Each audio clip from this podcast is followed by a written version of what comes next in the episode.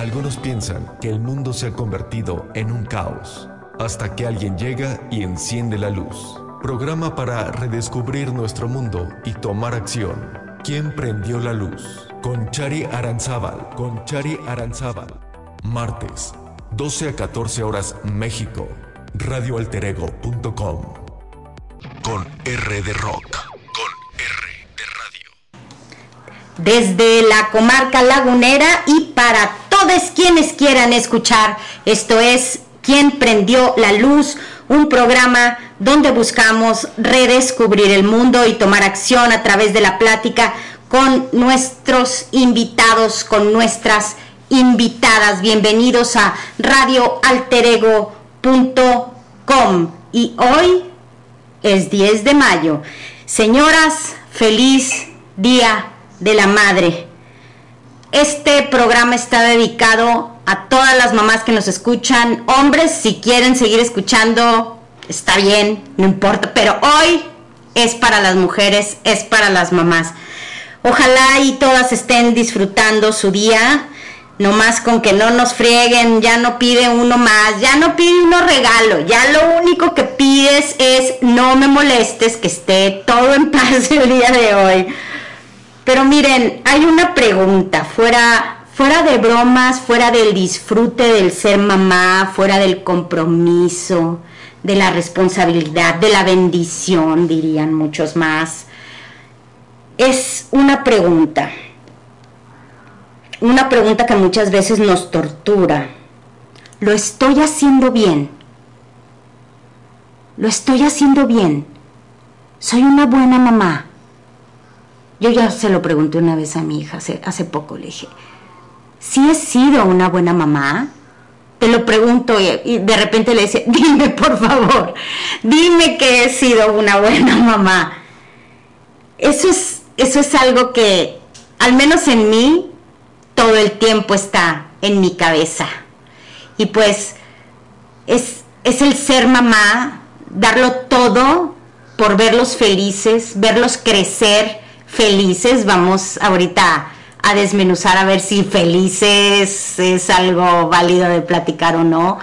Pero verlos crecer, algunas veces haciéndoles daño sin querer.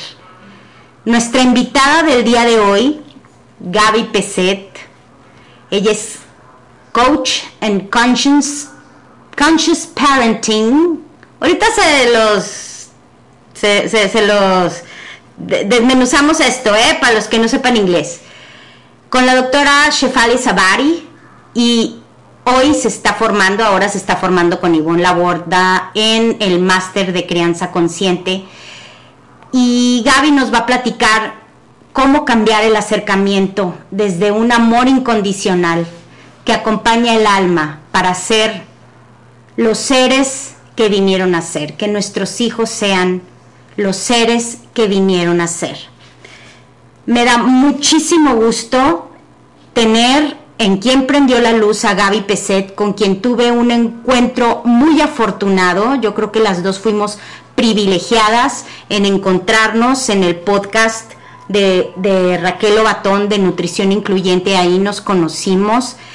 Y luego, luego hice clic con su historia, con todo lo que, con todo lo que ella platicó de su historia. Es una historia muy similar a la mía en muchos puntos. Yo creo que es un encuentro de mamás que eso es lo que queremos, que, que, nuestros hijos sean felices, que al final del camino digan, sí, sí fue una buena madre, eh, verlos crecer y, y entonces voltearlos a ver y decir, hice un buen trabajo y estar en ese 100% conscientes de lo que estamos trabajando con ellos.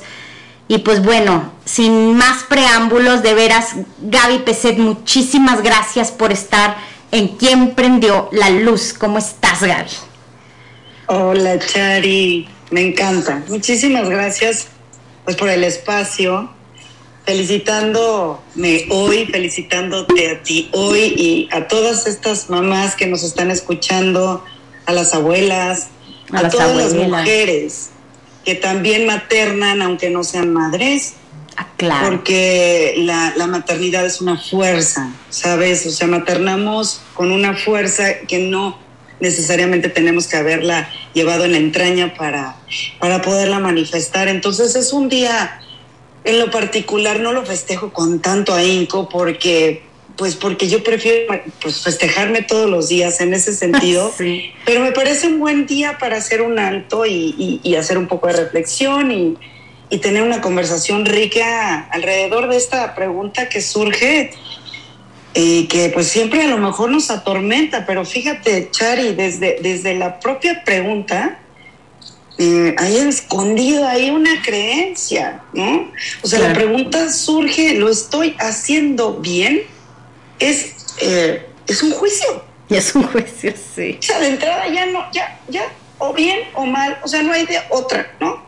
O lo hago bien o lo hago mal, o a medias tintas, pero simplemente la respuesta va a estar siempre acompañada a esa pregunta desde un juicio. Y hoy, Chari, este, vamos a platicar, pues, esto que tú comentaste un poquito de lo que me he dedicado en los últimos años, que es a abordar temas de una crianza muchísimo más respetuosa, de una crianza donde es de acompañamiento, donde es de escuchar, donde es de acompañar, donde, donde es de tener en cuenta al otro ser que es mi hijo o mi hija. Cosa que me hicieron con nosotros. Como, sí, ¿no? Exacto. Entonces es, es más hacia ahí, es más hacia ahí y, claro que me surge la pregunta de, qué tal voy en esto, ¿no? ¿Qué tal voy en esto? Porque lo que queremos para nuestros hijos es lo mejor. Sí, fíjate que em, titulamos este programa, las dos estuvimos de acuerdo en titular este programa, que fue una, fue, fue una, una frase que estuvimos buscando cómo poder transmitir soy la mamá consciente que quiero ser. Así titulamos este programa. Soy la mamá consciente que quiero ser. Y para poder ir desglosando todo, todo este tema, Gaby, quisiera que nos, que nos platicaras dos cosas. Primero, ¿qué prendió la luz en ti para dedicarte a lo que ahora te dedicas? Y que me platiques eh, todos los estudios que has hecho, porque eres coach, eres, a ver, platícame, tienes maestrías, tienes, eh, eh, has estudiado muchísimo. ¿Por qué? Primero, ¿por qué? ¿Qué prendió la luz en ti para andar? O sea, eres una nerd, eso ya lo supe. Yo también soy una nerd. De toda la vida. De toda, o sea, soy sí. Re nerd. Dios mío, sí, la ñoña soy yo, gracias. No, bueno, yo con eso sí me identifico y me voy a morir estudiando. Creo que es algo que nunca voy a dejar porque me alimenta muchísimo. Pero independientemente de las cosas que, entran por la cabeza, Chari, esto entró por el corazón. Y creo que eso es lo que marca la diferencia entre un antes y después de mi vida. Ok. Em, quiero platicarte, bueno, tú y yo, como lo comentaste, tenemos una historia similar, pero yo hace tres años empecé un activismo Hoy sé que soy más aliada que activista, pero bueno, no importa la definición, no importa dónde me encajo. El chiste es que em, tengo una niña que hoy tiene 12 años, que creció pues, en un ambiente, digamos, muy privilegiado, con acceso a diversidad de comida, con acceso a deporte, ejercicio, buena educación, o sea, con muchos privilegios. Y mi chaparrita eh, un buen día, a los ocho años, empezó a, presentar, empezó a crecer, su cuerpo empezó a crecer mucho. Y yo, pues muy preocupada eh, en ese momento y notando aquello, pues dije, bueno, ¿qué está pasando? La llevé a una consulta de pediatra natural y el pediatra, pues sí marcó ese momento como, como que algo estaba sucediendo y había que, había que intervenir. Una intervención que para mí en ese momento se tradujo en, pues, obviamente buscar una nutrióloga que la pudiera acompañar. Porque no estaba en el, en el percentil. Perdón que te interrumpa. Sí, claro, no, y ella estaba en un 70 y eh, el doctor decía, pero es que ya no toma refrescos. Y yo le decía, pero es que ella no toma refrescos. O sea, en casa no hay refrescos, ¿no? Al contrario, ¿no? Yo venía de una cultura súper de dieta, muy, muy estricta, muy salutista, todo esto, ¿no? Entonces, eh, pero sí, todavía con ese paradigma, pues me fui a, buscar una solución a la situación que estábamos o que estaba presentando ella, ¿no? En, el ámbito de la salud. Y lo digo con todas esas palabritas porque siempre es lo que escuda o lo que busca el tema de, la gordofobia, ¿no? Pero bueno, ahí no lo sabía. La historia es, la llevo, empieza así con un approach restrictivo en cantidades, no, en, en no, de, de, no de tipos de alimento, pero sí en cantidades.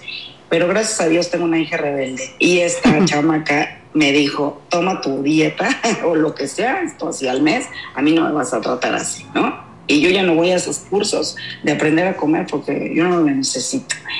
Tenía ocho años y medio, yo así, pues, descolocada, ¿qué hago, no? Porque claro, uno siente culpa, uno siente, ¿y qué, y, y qué es lo que está pasando ahí, Chari? O sea, eh, traducido al lenguaje de conciencia, pues estamos queriendo llegar a expectativas que no estamos cumpliendo.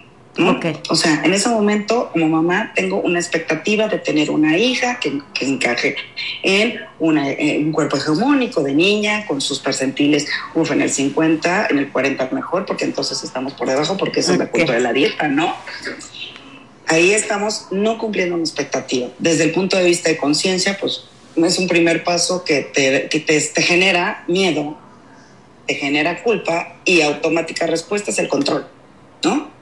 Que es lo que yo hago en ese momento, trato de controlar. ¿Cómo trato de controlar? Pues con los medios que tenía, a través de nutrióloga, no funciona con la nutrióloga, averiguo, averiguo, averiguo, la llevo en una segunda instancia con una mujer mucho más robusta en el sentido de, de, conocimiento, porque era, tenía títulos colgados en toda su oficina, era una nutrióloga, pero psicóloga, pero no, no, o sea, con una experiencia wow, aparentemente impecable.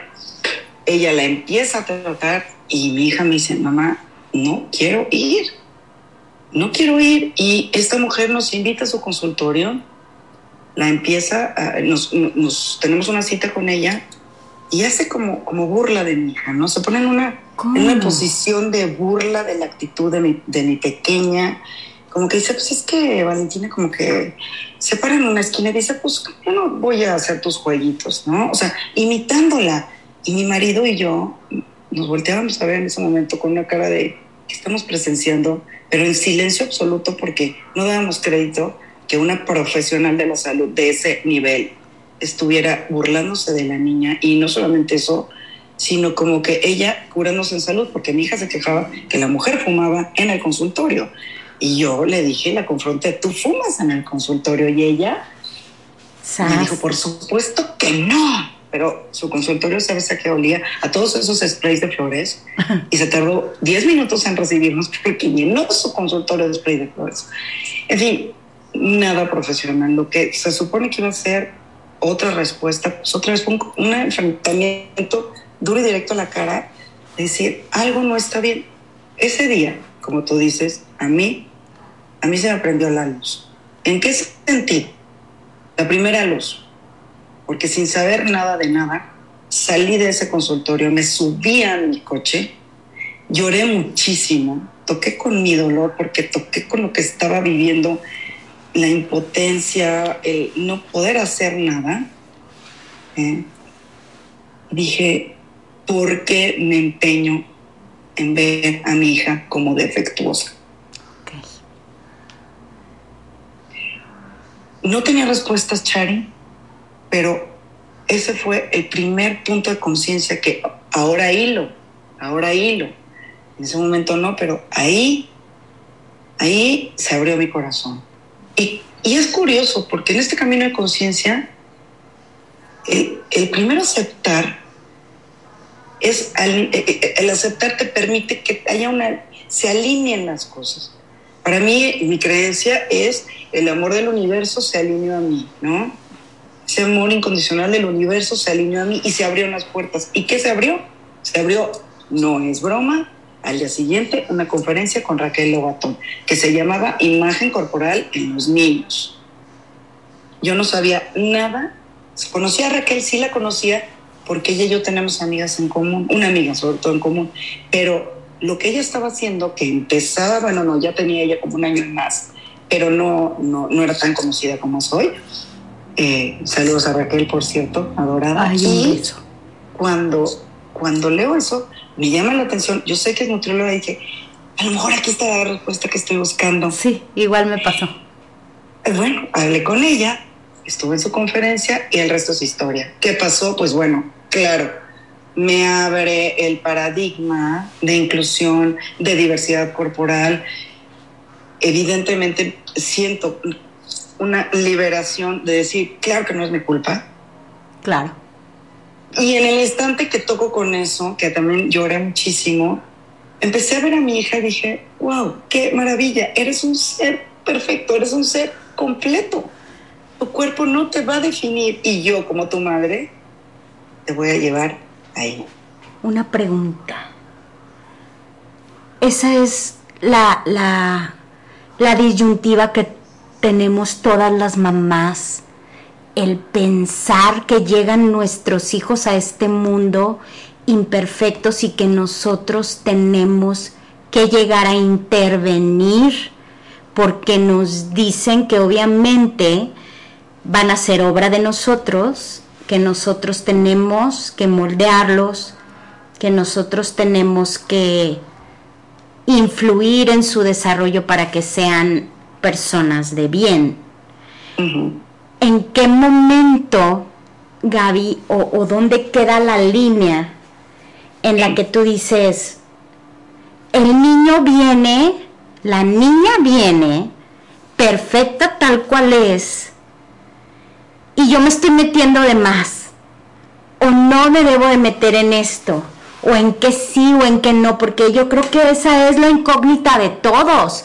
O sea, no, nos, a nuestra generación le enseñaron a nuestras mamás a que todo tenían que decidir por nosotros. O sea, ni siquiera nos preguntaban ni, ni, cómo estás, ni si te parece. No, las reglas están, así debe de ser, hay, hay ciertas, eh, eh, ciertos parámetros que se deben de cumplir y así seguimos, ¿no? Entonces, ¿cómo le hacemos? Mira, es súper interesante tu pregunta y esta pregunta apunta a muchas cosas, ¿no? Yo te diría que lo primero que tenemos que voltear a ver es a nosotras mismas.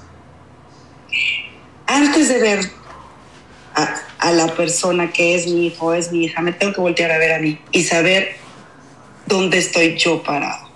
¿Por qué? Porque justo como lo dijiste, o sea, nuestras mamás nos educaron de la forma que sus, nuestras abuelas las educaron. Esto viene de generación en generación.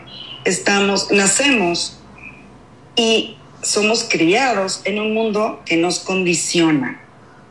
Nos condiciona en qué sentido? Nos, nos da creencias, nos meten creencias, nos alejan de quienes somos. O sea, nosotros sí tenemos un propósito de vida, todos.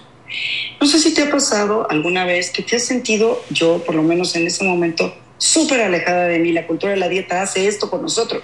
Nos aleja de quienes somos. Sí, Porque nos dice qué, cómo y cuándo, ¿no? Pero la cultura en general también.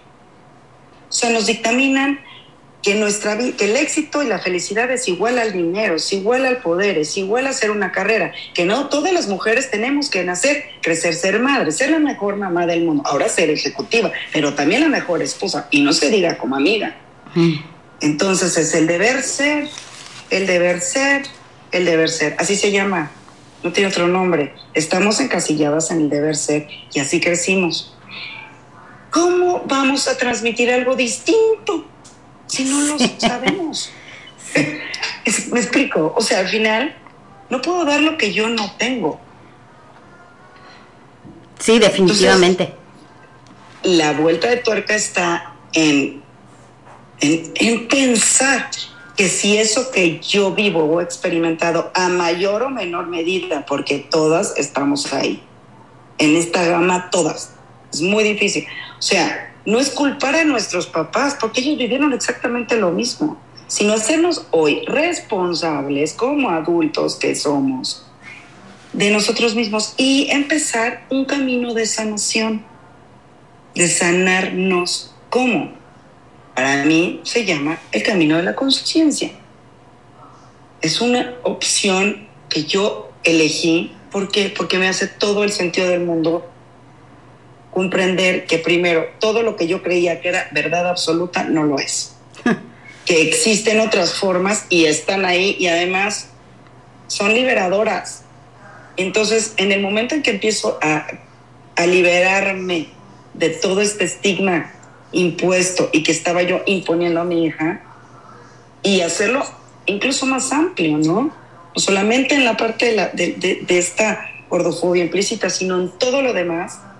Y me hago también yo responsable y entiendo que soy co-creadora de mi realidad y entiendo también que traigo una herida o heridas profundas en mi ser. Y empiezo a decir, ¿cómo las sano? ¿Cómo sano estas heridas? A través de yo encontré en la crianza consciente con el doctor Shofali, que fue la primera parte de mi enseñanza, ese camino de autosanación, ese camino de libertad interior. ¿Por qué? Porque me volví y me ayudó a volverme una observadora de mí y de mis respuestas o reacciones a todos los estímulos del exterior. Y en, y en dejar de culpar al otro o los otros o a mis hijos o a mi exterior por las cosas que suceden y en aceptar las realidades que llegan, el, el, el, el, devenir, o sea, cómo estamos viviendo el mundo todo, lo, todo el tiempo, lo bueno, lo malo, lo distinto, y todas las cosas como parte de la realidad que son. Y la transformación es cómo le entro yo a esto, qué energía voy a poner yo para recibir lo que está sucediendo, lo que sea que esté sucediendo, desde lo mejor hasta lo peor, lo que yo considere lo peor, porque ojo, para mí todo es aprendizaje. Sí. Todo. Todo. Y así lo traduzco. Entonces, volviendo a la parte de, de, de la maternidad, una vez que, o a la, al paralelo, porque fíjate que no es un proceso que se dé este, solo, o se da una cosa primero que la otra. La bendición o la maravilla de esto es que cuando llega, por ejemplo, alguien que nos molesta, nos ofende o, o, nos sentimos ofendidos, sí, porque algo que aprendí es que nadie tiene ese poder, nadie, sí, no, ni no. nada tiene el poder, ¿no? Pero bueno, como estamos heridos, pues claro, el chiste de todo esto es ir recuperando ese poder, es, es regresarnos ese poder que nos fue extraído por todo lo que nos hicieron creer que éramos que no éramos, así, como fórmula. Pero bueno, cuando llega alguien y llega y te dice y te molesta y te, ah, ah, ah, ¿no? Y tú estás ah, como contestando, puedes hacer muchas cosas, puedes decidir irte. Ay, pobre loco, pobre Claro, loca. claro. ¿Qué pasa, Chari, cuando esa persona que llega es tu hijo, es tu hija? No te puedes voltear y largar, o sea, sí puedes y sí lo hacemos, o sea, sí puedo ignorar, pero no es la respuesta porque en automático sientes culpa, este, ¿qué fue lo que pasó? Pues te removió esas heridas, te movió lo que traías ahí adentro sin resolver. Te está espejeando lo que, lo que no estás pudiendo resolver. Y nos ofendemos y queremos en ese momento, claro, controlar nuevamente. No está la expectativa con la realidad, entonces queremos imponer, controlar, ¿para qué? Para no sentir. De verdad, no queremos sentir ese dolor. Y es natural, nadie quiere estar sentado en el dolor porque no nos enseñaron a sentir el dolor. Nos han dicho todo lo contrario. No debes sentir dolor. Pero no hay manera de crecer si no traspasamos el dolor, si no lo atravesamos. Y atravesarlo es estar con él. No sé si hasta aquí voy bien. Eh, vas muy bien. Vas muy bien. Vamos a hacer un, una pequeña pausa. Me, me tienes embobada con todo lo que con todo lo que estás platicando estoy súper conectada con todo lo que dices de veras Gaby nos estás prendiendo cañón la luz así es que vamos a hacer un corte rapidísimo amigos y regresamos a quien prendió la luz con Gaby Peset que nos que nos bueno nos está prendiendo la luz sí sí sí sí soy la mamá consciente que quiero ser eso es lo que nos estamos preguntando. Amigos, no se vayan, regresamos en un momentito más. Regresamos, regresamos a quien prendió la luz. Amigos, les agradezco que se estén conectando a radioalterego.com. Seguimos platicando con Gaby Peset. Soy la mamá consciente que quiero ser. Ese es el tema de hoy, lo que nos mueve. La estoy haciendo bien, no la estaré regando. ¿Será que me voy a enterar? Hasta el día que me muera si fui o no fui. En fin, pero el chiste es que estábamos platicando em, sobre las expectativas, Gaby. Las expectativas que tenemos siempre.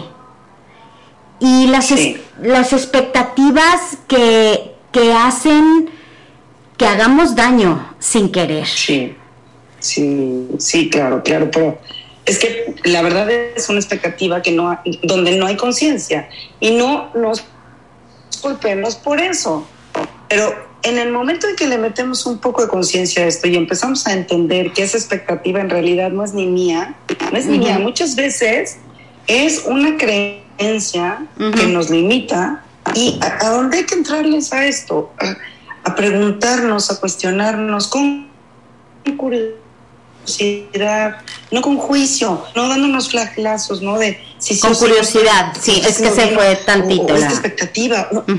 Una pregunta, una, una pregunta así muy, muy, muy sencilla es ¿qué pasa si? ¿Qué pasa si? A ver, ¿qué pasa si no pasa el examen? No, pues reprueba. ¿Qué pasa si reprueba? No, pues lo corren del colegio. No, pues ¿qué pasa si lo corren del colegio? No, pues, pues lo meto otro. ¿Y qué pasa si lo meto otro? Ok. Ok, pediré a otro colegio a ser otro colegio. Ajá. Ok, entonces, ¿de qué es el problema? O sea, llegar a esos, ¿qué pasa? ¿Qué pasa con, con, con, con, esa, con, esa curiosidad, ¿no? ¿Qué pasa si, si esto pasa? Porque de verdad la película de, o sea, mi hijo no quiso ir a la escuela y va a ser loser de la vida, porque nos corremos la película. es que no quiso ir a entrar al fútbol, entonces, oye, está cansado entonces nos corremos la película de, no, no, no, pues es que ya no lo van a escoger y es que, ¿y de quién es el problema? ¿Quién tiene el problema? ¿Quién está pensando así? No digo, no estoy diciendo, Chari, y no vamos a, llegar al punto, espero que lleguemos al punto de límites y demás, porque esto no es todo vale, déjalo hacer lo que quiera, porque mucha gente empieza a creer que la crianza consciente tiene que ver con déjalo ser, y entonces, al contrario, es todo lo contrario, es exige tanto de nosotros, exige, pero no es una exigencia que viene de fuera, sino desde adentro, es una motivación de estar ahí por, para, acompañando, dando presencia y validando y bueno, o sea, generando el ambiente emocional donde el niño pueda expresarse y ser, que definitivamente es un reto, es mucho más fácil, te callas porque la mando yo. Sí. Te callas porque lo digo yo y no vas porque no, o haz lo que quieras también Ah, claro, sí. Ajá. Esa es otra respuesta que damos. Es lo mismo, porque es la misma irresponsabilidad. Perdón, no es un juicio, no. Ajá. Pero es lo contrario de no ser responsable, es ser irresponsable. La misma irresponsabilidad, decirle, porque lo mando yo a decirle a lo que quieras, porque ninguna de las dos estoy dejando ser. Y, incluso cuando digo lo que quieras, pues estoy soltando tanto que si de verdad el niño, la niña o la adolescente en ese momento va a hacer lo que quiera, pues cuidado, ¿no? Cuidado con hacer lo que quieras. Hay que pensarlo muy bien. Sé que es una respuesta que damos porque nos sentimos fastidiados. Pero bueno, volviendo a, esta parte de por qué es, por qué sería interesante voltear a ver este paradigma o, o cuestionar un poquito más el cómo estamos siendo que te traemos este condicionamiento de generaciones que nos viene alejando de quienes realmente somos nosotros también. Y ese alejamiento nos pone en un lugar que en automático volteamos a ver todo lo de alrededor como el otro, incluyendo a nuestros hijos. Entonces alejamos también de esas personas que están Ay, se me está cortando. ¿Sabes qué? Se está, se está cortando un, un poquito la señal, Gaby. Vamos a ir a un, a un corte, amigos. Resolvemos lo de la señal y regresamos. No se vayan. Estamos en ¿Quién prendió la luz? Y ya estamos de regreso. Ahora sí, gente, ya saben que esta tecnología no tiene palabra de honor y menos, claro, porque soy señora, soy señora y qué. La tecnología luego se atufa conmigo, pero aquí la dominamos.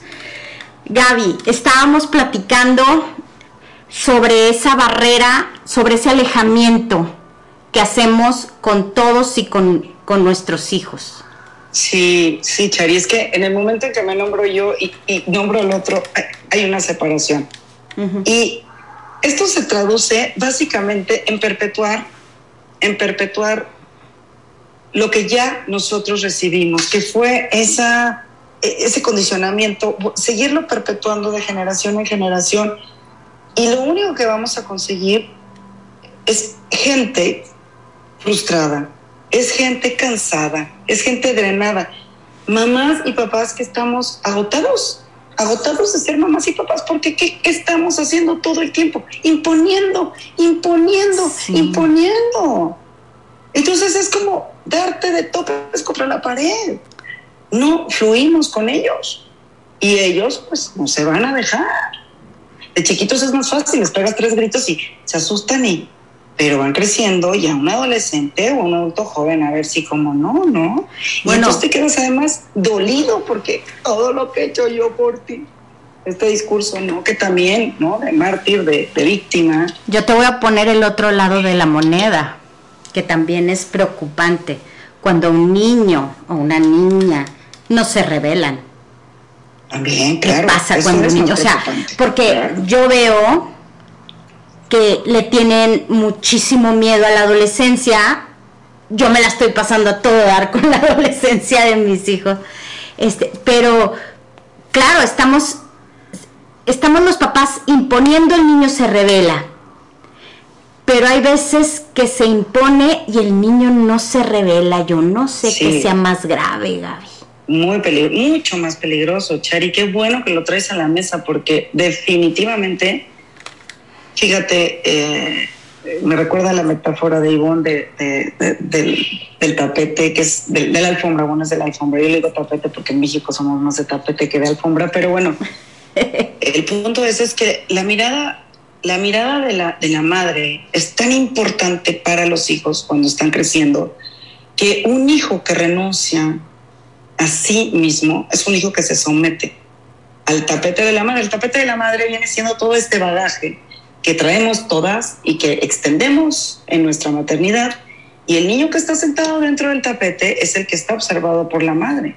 Es el niño que renunció a sí mismo, que dejó de ser quien era por tener esa mirada de la madre, por hacer lo que la madre dice, por consecuentar y darle placer a la madre. Y aquí me viene también una cosa importantísima, como de la línea divisoria de, de lo que es la etapa de ser niño y de ser adolescente al ser un adulto. La gran diferencia entre ambas etapas, dicho por Ivo en la borda, es, en la primera estamos para recibir y en la segunda para dar. ¿Y qué crees?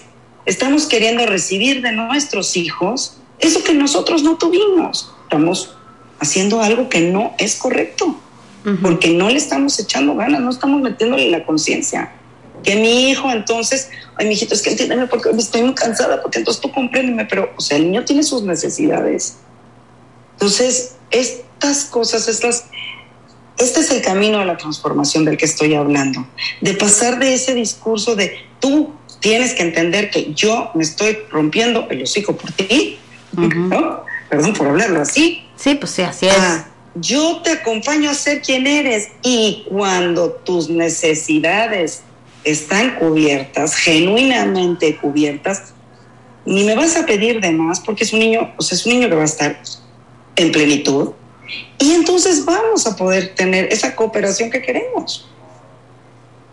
¿Me explico? O sea, es al revés. Pensamos que los tenemos y que ellos nos tienen que servir y es al revés. Nosotros tenemos que servirles primero que nada elegimos tenerlos. Y sé que casos que no, pero aún el caso que no también eligió, ¿sabes? O sea, el peor de los peores también. Entonces, eso ya nos hace responsables y nos pone del otro lado de la moneda. Y qué bien que lo dices. El niño, hay una cosa también bien triste. El bebé que, que se queda en una cuna llorando, Chari, y permanentemente llorando, porque hay muchos métodos muy violentos para, para que un niño porque existe la creencia que el niño debe de dormir en la cuna y debe de dormir toda la noche, ¿no? No sé qué, de dónde sale esta creencia, pero nos la impusieron. Pues de la, comodidad, de la comodidad, eso es la realidad.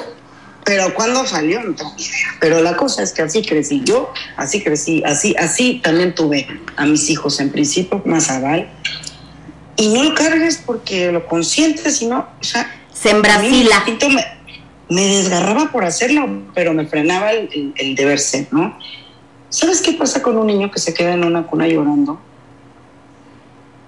se cansa, renuncia, renuncia y dice, no me van a, no me van a pelar.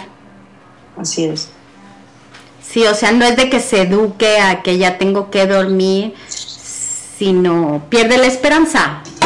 Así es. sí, así es. es. Saberlo es, ver, cuando ya lo hiciste, yo lo hice, tiene reparación, ¿eh? O sea, te volteas y hablas con tu hija o con tu hijo y le, y le cuentas esa historia. Y fíjate, ¿por qué? Porque puede ser que lo que le esté pasando en una etapa posterior o de inmediato sea eso, que no tuvo tu presencia en ese momento y que lo o la tuvo persistentemente y que al final pues, se dio por vencido. Pero si se lo cuentas y le nombras, que es otra, una de las raíces de Ivonne, le nombras la verdad y le dices, mira, yo me hubiera querido hacer esto por ti en ese momento, pero no lo sabía. No lo sabía. Entonces, automáticamente, ese niño, una vez que, o sea, en su interior hay una reparación natural, porque lo que llegó a creer de sí mismo, que no era valioso, porque berreó, dio los alaridos más fuertes, hizo todo lo que estuvo a su alcance para que lo recogiéramos a una cuna y no lo hicimos. Y le estamos diciendo, no, yo, yo estaba yo estaba en una creencia, montada en un principio que hoy sé que no era el, bueno. Y entonces ahí sí podemos sanar una herida, ¿me entiendes? Directa. Cuando hacemos estos análisis, pero para eso pues hay que hacer la chamba, Chari. Hay que meterse. Fíjate que sí se los platiqué una vez a ellos porque yo tengo unos cuates. Y con mi hija la mayor, pues claro, el ser perfecta era lo que me imponía, ¿no? Y en ese momento estaba muy de moda el libro Duérmete niño y entonces era un sistema que yo yo agarré y entonces la niña estaba llorando, contabas hasta primero un minuto, regresabas, la tranquilizabas, mi reina, aquí estoy, no sé qué, no la tocabas desde la puerta, aquí estoy, no te apures, no sé qué te regresas. Vuelve a llorar tres minutos, regresas y luego cinco minutos. Ese tiempo en el que yo la oía llorar era de una desesperación, de, de, una angustia que yo decía, ay no, ¿por qué? Y me acordaba que mi papá platicaba que cuando me tuvieron a mí, eh, me dijeron, no, a ti te dejamos llorar tres días y con eso tuviste y santo remedio, no volviste a llorar. Dice mi mamá que ella lloraba conmigo y que cuando ella se quería levantar para ir a, agarrarme de la cuna, que, no sé si estaba, yo creo que no estaba ahí en su cuarto, pero dice que mi papá, y mi papá lo dice con orgullo, ¿eh?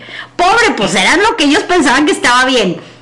Con orgullo lo dice, yo agarraba a tu mamá y le decía, no vas no va si la niña tiene que aprender a que debe dormir sola y debe de dormir toda la noche. Entonces a mí me dijo, y así me dijo, llegamos a la casa, tres días y santo remedio, no volviste a llorar. Entonces yo me pongo a pensar, neta, perdí la esperanza. No manches. Y con mis hijos, luego te digo, con la mayor, con el método de duérmete niño, y se educó. La domé, la domestiqué. Sí, sí. Tres, cinco, siete, pero llegan los cuates. ¿Y cómo le haces con dos? Yo a los cuates los saqué de mi cuarto a los tres meses porque no me dejaban dormir sus mínimos ruiditos. Cuando tienes un solo bebé, pues hace ruiditos, te acostumbras, te vuelves a dormir. Pero cuando tienes dos, es que es... Ah, y el otro... y el otro... Eh, y el otro... Ah, entonces, ¿a qué horas tiznadas voy a mí? Sáquense de aquí. Y, y los llevé para afuera, se acompañaban mucho, pero también a la hora del abrazo y de cargarlos, yo a Paulina sí la cargaba más y a ellos dos no. ¿Cómo, es, ¿Cómo puedes estar cargando todo el tiempo a dos bebés? Está imposible. Y era una culpa que a mí me daba. Entonces yo decía, tal vez esa falta de, de abrazo, de cariño, de protección, de, de, estar en brazos de mamá, de ese contacto que plantean ahora tanto en la crianza. Fíjate mi culpa, ¿eh? Yo dije, a lo mejor por eso Miranda engordó tanto, porque le hacía falta ese cariño. A lo mejor por eso a José Pablo le dio diabetes, porque le hacía falta ese abrazo, esa dulzura y cercanía de mamá. Entonces está muy cañón que te estés culpando de todo, todo el tiempo. Claro, Chari, no, no, no, no, no. no sé, y, y, fíjate, si tú, sí, a ver, si vas a vivir, o sea, si vamos a vivir culpándonos, no vamos a hacer nada. Sí, pues no. absolutamente nada. Nos quedamos en el discurso de la culpa. Y el que se culpa se victimiza, discúlpenme, pero el sí. que se culpa se victimiza. Sí, sí, Entonces, esto es todo lo contrario. Vamos a alejarnos del victimismo. No, y nos es, encanta. Somos responsables y decir, en ese momento, Chari, en ese momento, era lo que tú y yo sabíamos. Sí. No teníamos otros recursos. Y no lo teníamos, pero hoy existe. Y ahorita, por ejemplo, hay, habla ahorita mamás que nos estén escuchando que algo les debe estar resonando. Y decir, bueno, le pueden cambiar el canal ahorita mismo, porque a veces tampoco estamos listos para entrar. Sí. Pero si se quedan, entonces es la invitación a abrirse a esto que es simple y sencillamente dar el siguiente paso. ¿Para qué?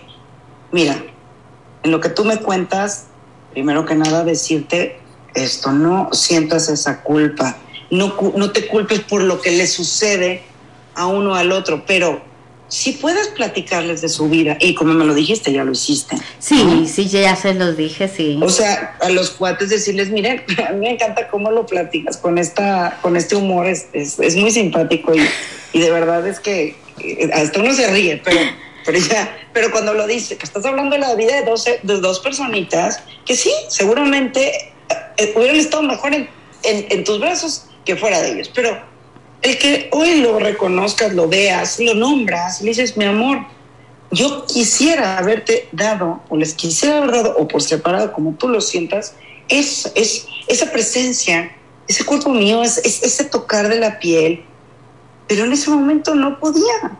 Entonces, pero fíjate, yo te voy a decir algo, Chari, que hoy hago. Mis hijos, yo también los saqué de la del, del, del cuarto, bueno, prácticamente de recién nacidos. Eh, aunque tenía este instinto que yo los quería, ¿no? Mi marido murió hace un año, un año y cuatro meses y, y él era un poquito más benevolente en ese sentido y con Jero el segundo fuimos más, más laxos, pero tuvimos más tiempo. Pero, pero yo sí, con la creencia de no, los niños tienen que dormir en su cama. y, y claro que sí, los fui a dejar a su cama y mira, por años y años me quedaba que la, que la silla a, a, 20 centímetros, que a 40 centímetros, que mm. salten todos los métodos de Dios y por ahí mico cómico, que el cuento, que la canción, que la romaco, que quédate, que acuéstate conmigo, que no sé qué. Y apenas entrando con este máster de dar voz al niño de Ivona Borda, me voy enterando de algo maravilloso ¿no? que se llama, ¿sabes dónde duerme mejor un niño? ¿Dónde? Donde se siente seguro. Y dije, wow. Claro. Y desde esa frase, desde que supe y escuché esa frase, yo les dije, niños, mi cama es su cama. O sea, los invité, los reinvité, les platiqué toda esta parte que, que te estoy comentando y que te estoy contando de sus historias Dices, pero si quieren, en, mi, en, mis hijos están todavía pequeños, a lo mejor un adolescente de 15, 16 o 17, pues ya no va a querer. Los dos ya pero no caben. Pues por eso ya no, pero hay otras formas, me explico, o sea, el nombrarlo nada más, pero sí, ahora duermen conmigo. Y practicamos el colecho, que es muy rico. Yo ya me dejé de pelear con la historia de duérmanse, los acompaño a dormir, descansan increíble, porque cuando un niño duerme en la cama, los papás, no sé, pero es el que mejor duerme definitivamente, ¿no?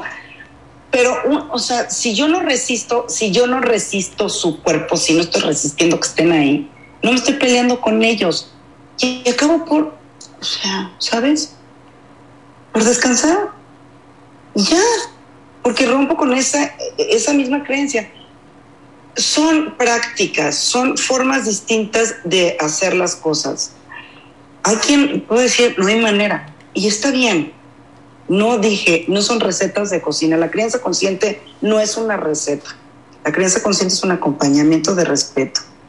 Es no juzgar, es no criticar, es no quejarnos, es no ignorarlos, es no negar las cosas y es cuestionar estas manifestaciones que están teniendo, estas conductas que están teniendo y lejos de castigar o de buscar una solución al problema, ver qué necesidad hay detrás. Eso es criar conscientemente. La magia de la crianza, Chari, como para cerrar este, esta, aportación, es que podemos curar generaciones. Uf. Si de verdad queremos un mundo más responsable queremos un mejor mundo para nuestros hijos y para nuestros nietos sobre todo, porque de alguna manera pues nosotros ya hicimos este condicionamiento con ellos, pero que estos niños puedan el día de mañana transmitir a sus hijos, a los hijos de nuestros hijos y educarlos desde, o criarlos, acompañarlos, no es educarlos, es acompañarlos desde, desde cero, así, pues vamos a tener un mundo mejor. Este es el movimiento y esa es la invitación. Por supuesto. Entonces, dejar, dejar la culpa de lado. ¿Sabes qué palabra me, me resuena muy cañón? el control. Control. Querer controlarlo todo siempre. O sea, es, es tan difícil no querer controlar y, y, a la vez em, añorar no, no quererlo o no, o no necesitarlo o no tener el control. ¿Sabes, sabes qué? Mira, con respecto al tema del control, que es un temazo. Controlar, no controlamos nada. Creemos que controlamos. Claro. No controlamos nada. Ahora, ¿por qué queremos controlar? Lo dije al principio. Por miedo. ¿Y por qué tenemos miedo? Porque no queremos sentir lo que estamos sintiendo. ¿Qué pasa ante un berrinche de, de un niño? o ante los gritos de un adolescente o la desesperación del hijo que está teniendo un brote emocional así enorme y nosotros ahí en presencia y no titubeamos, ¿no? Estamos, ¿qué hago con esto? Cállate, este, ya, no llores así, por favor, necesito silencio. Mm, mm, mm, y control, control, control. ¿Por qué? Porque nos está moviendo, moviendo algo adentro. Entonces la pregunta y la invitación es, ¿qué me pasa a mí con lo que, con lo que le pasa a mi hijo? ¿Qué me pasa a mí con lo que le pasa a mi hijo? Eso que está sintiendo y que yo no puedo sostener es una invitación a otra vez a voltearme a ver a mí. Estoy juzgando, estoy negando, quiero controlar esa conducta porque me está doliendo, me está atravesando y no quiero este dolor. Si pudiéramos darle la vuelta y ver eso como una oportunidad para mí, para crecer, ahí está la posibilidad de transformarnos. Ahí está. Implica muchísimo trabajo personal, porque implica yo bajarle de volumen, implica no engancharme, implica no, o sea, de verdad soltar esa parte, decir, saber que lo que estoy sintiendo es mío, no quererlo, no querérselo reflejar, no querérselo aventar, porque entiendo que él puede tener una necesidad o ella puede tener un sentir y un sentimiento. Pero si yo no estoy pudiendo coacharle en ese sentimiento o acompañarle, no se trata de su sentimiento, se trata del mío. Y ahí es cuando no puedo devolver nada. Y el niño o la niña se queda sin contención, sin piso. Ok. Y, y solo, solo y pasando ese momento en soledad, es terrible, ¿eh? pasar momentos de angustia, pasar emociones fuertes, situaciones en soledad porque no hubo acompañamiento, porque, porque no pudimos como papás estar ahí, es terrible para ellos. Híjoles, qué difícil. Qué difícil, Iván. Es práctica, es práctica, es, es, es práctica y vamos a volver, y nos lo van a volver, va a volver a haber otro evento. No, porque ya pasé uno, ya no va. No es palomear, es atravesar, es aceptar, permitir y aprender. Ir atravesando, ir caminando con ellos. ¿Hasta cuándo? Bueno, mira, no hay edad, porque no hay edad, pero ciertamente cuando los hijos van creciendo y se van haciendo independientes y se vuelven adultos, entonces vuelve a, entonces ellos ya van a estar en posibilidad de, de estar del lado de dar. Entonces ya podríamos tener un diálogo de, entre adultos pero seguiremos siendo siempre ese espacio de contención, pero ya desde otra, desde otro lugar. No, no creo que, mira, ¿qué pasa, Chari? Ese sería un mundo ideal, ¿no? Pero las heridas no, no sanan tan fácilmente, o sea, realmente crecemos como adultos y a veces quisiéramos, mis padres ya no viven, pero ¿cómo, cómo quisiéramos de repente que llegara nuestra madre o nuestro padre y nos dijera, híjole, mijita, de verdad, pues estas cosas que pasaron, a mí me hubiera gustado que hubieran sido de otra manera, yo hubiera querido darte esto, no te lo di. Una reconciliación genuina, ¿no? Que muchas veces no va a pasar. Ya no queremos voltear a verlos a ellos como los culpables de todas nuestras desgracias, porque ahí ya no estamos siendo responsables. Ujú. Sí, o sea, no hay un cuándo, es en el momento en el que yo me hago responsable como ser. Si, si yo a mis hijos les doy toda esta intimidad emocional, si les valido, si estoy en presencia, si nombro, si hago, si hago todo lo que está en mis manos para, para de verdad, genuinamente acompañarles, solos van a, van a soltar. O sea, porque acuérdate, la frase de que no son míos, son prestados, esa aplica siempre. No son nuestros, pero ellos van a decidir cuándo. Ok, entonces ellos deciden cuándo. Claro, ellos deciden cuándo nosotros, ¿por qué habríamos de darles una patada en el trasero? ya, ya, fíjate que ya llegó la hora, ¿no? Cumpliste tal edad y vámonos. No, ahí estamos para, o sea, siempre. Sí, qué bonito poder siempre tener una relación de ser guía y coach, solo por la experiencia.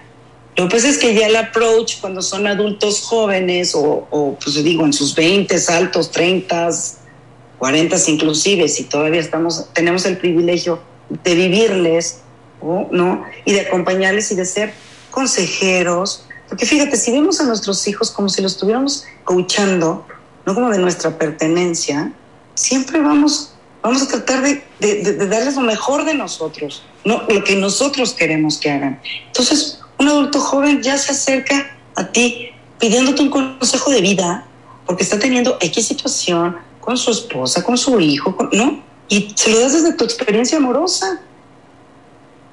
Pero tampoco querrás que, que, te esté contando toda su vida y no me hablas. O sea, porque eso de, ya se fueron de la casa, pero ¿y cuándo tienes tiempo para mí? Y el nido vacío, ¿y ahora qué hago? No, espérame, pues es que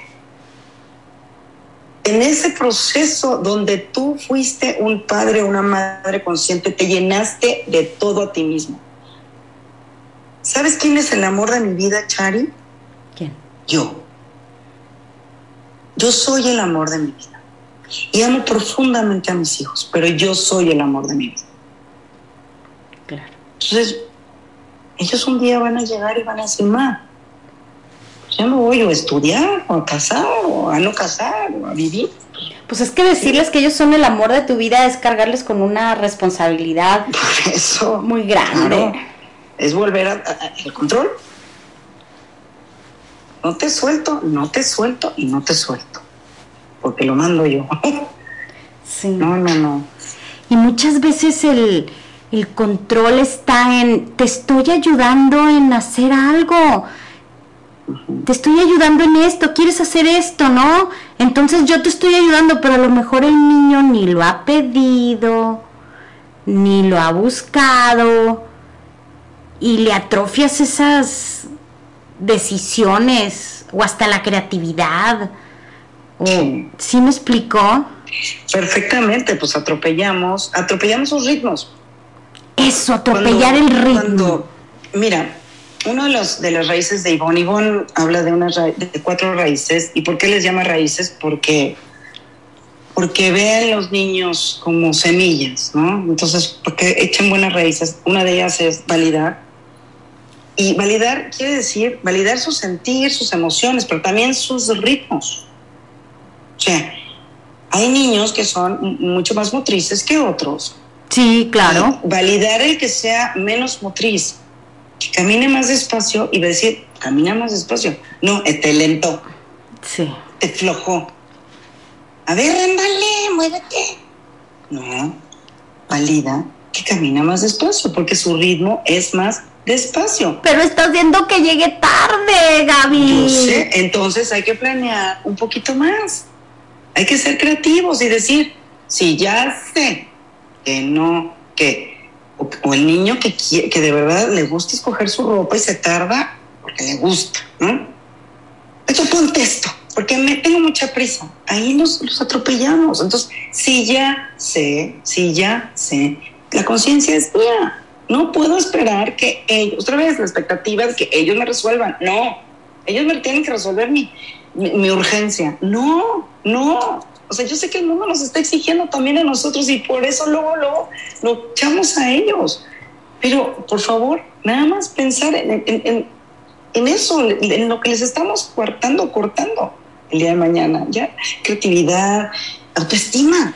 Autoestima, seguridad en sí mismo. Autoestima, no, no, tú no te sabes vestir, yo te soy yo de volada, ¿no? ¿Sabes? Sí, claro. O sea, tú sabes que yo a mi niño Angelito, que tiene ocho, este, le compraba lo de los este, zapatitos estos de, de, de- de velcro, Ajá. ¿no?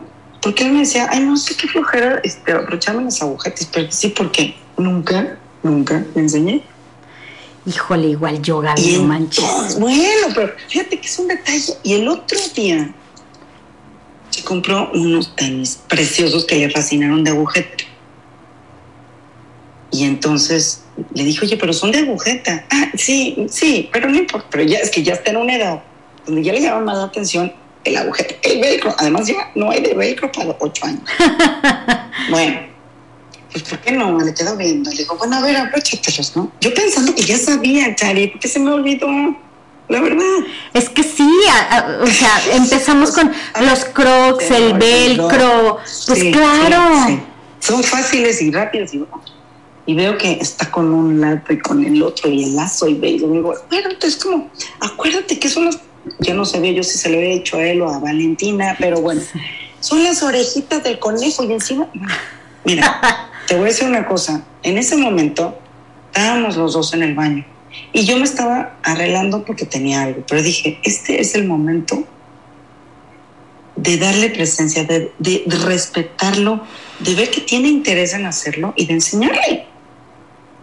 Entonces me senté junto a él y le dije, a ver, yo creo que, no sé si ya lo hemos practicado suficiente, se me hace que no. Primero, pues quitarle la responsabilidad de que, ¿cómo no vas a saber a los ocho años abrocharte unos, no? Sí, claro. Entonces, a ver, a ver, mira, se agarra así, se agarra así, y entonces los yo le dije, yo te voy a decir mi método, porque dicen que este que se cruza. Entonces yo cogí, le enseñé cómo lo hago yo, y aquí pongo el dedo y no sé qué. Lo intentó y lo intentó. Me fascinó ver, me fascinó ver su proceso de aprendizaje. Había interés, la frustración que sintió de que no le saliera la primera, no pasó absolutamente nada, porque estaba contenido. Y pues decía, a ver, otra vez, el dedito ahí, pero a ver, otra vez vuelvo a intentar. O si quieres te lo vuelvo a enseñar, pero tú dime, sin prisa mía, sin expectativa de ya, todo bien. Y lo sacó, y iba con tanto orgullo por la vida, con sus tenis, que él se abrocha todos los días. Ay, que es una bobada pero no es una bobada, es todo, Chari. Claro. ahí la crianza consciente, es ahí. Yo dejé todo lo que estaba haciendo. Lo más importante para mí en ese momento fue sentarme con él y darle mi presencia para ayudarlo a completar un proceso que él necesitaba, que un adulto le enseñara. Porque de dónde, ni modo que vea tutoriales en YouTube de cómo abrocharte una agujeta, ya es lo solo aunque existan, no manches, eso sí ya se pasa de cualquier límite, ¿no? o sea, por Dios. Esas son las pequeñas cosas de la vida de las que estamos hablando. Eso es el ser consciente al criar a nuestros hijos. Claro, claro.